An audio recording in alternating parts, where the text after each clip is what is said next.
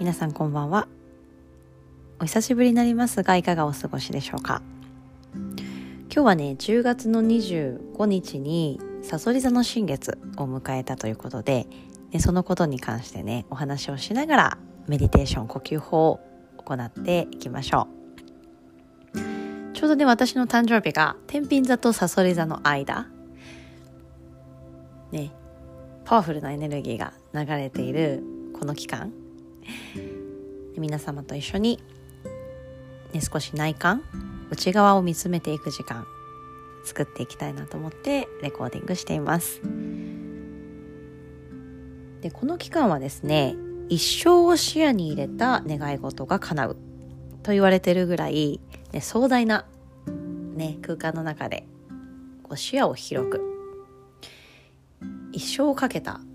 願い事一生を視野に入れた願い事。だから結構こう単発的瞬発的な願い事っていうよりかは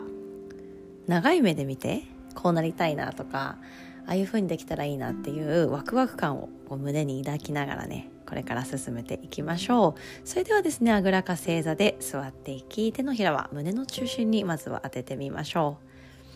う。鼻から大きく息を吸って口から吐いていく。まずはね1分間じっと目を閉じて、ね、今お話しした壮大のテーマ。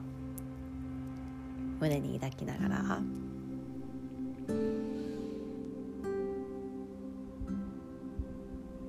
吸息と吐く息のリズムを均等に。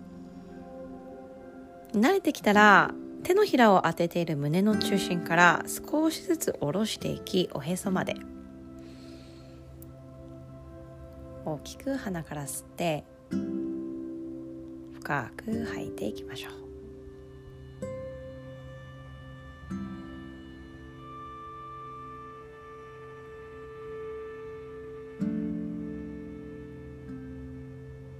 鼻の穴をね一つにまとめるような気持ちで。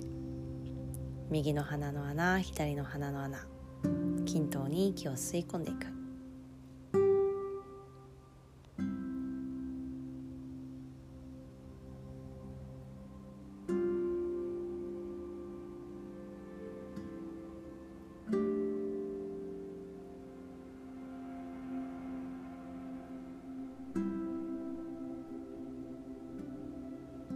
はいそれではゆっくりとまばたきをしながら光を取り入れていきましょう。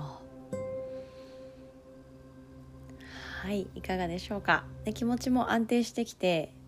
壮大なね自分の夢だったりとか願い事っていうのがね長い時間年月をかけて叶っていくその様子を深い呼吸とともに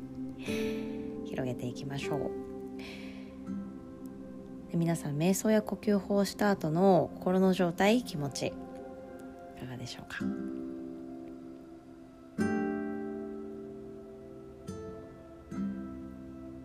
まばたきをした後もどこか一点を見つめたり少しね目の玉を右左に動かしたりして色や形が目の中に入っていく。私たちが何か見れるということはそのものとの間に距離がありますね。観察するっていうことは私たちそのものあとは感情だったりを見るっていう表現ありますけども見れるということはね距離がある。隙間があるっていうことなのでその隙間でねしっかりと呼吸できるように。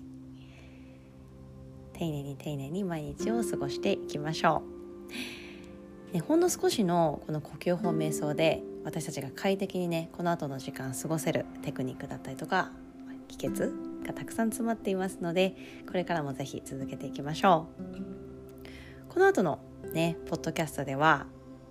最近ね始めたサテライト教室のことだったりとか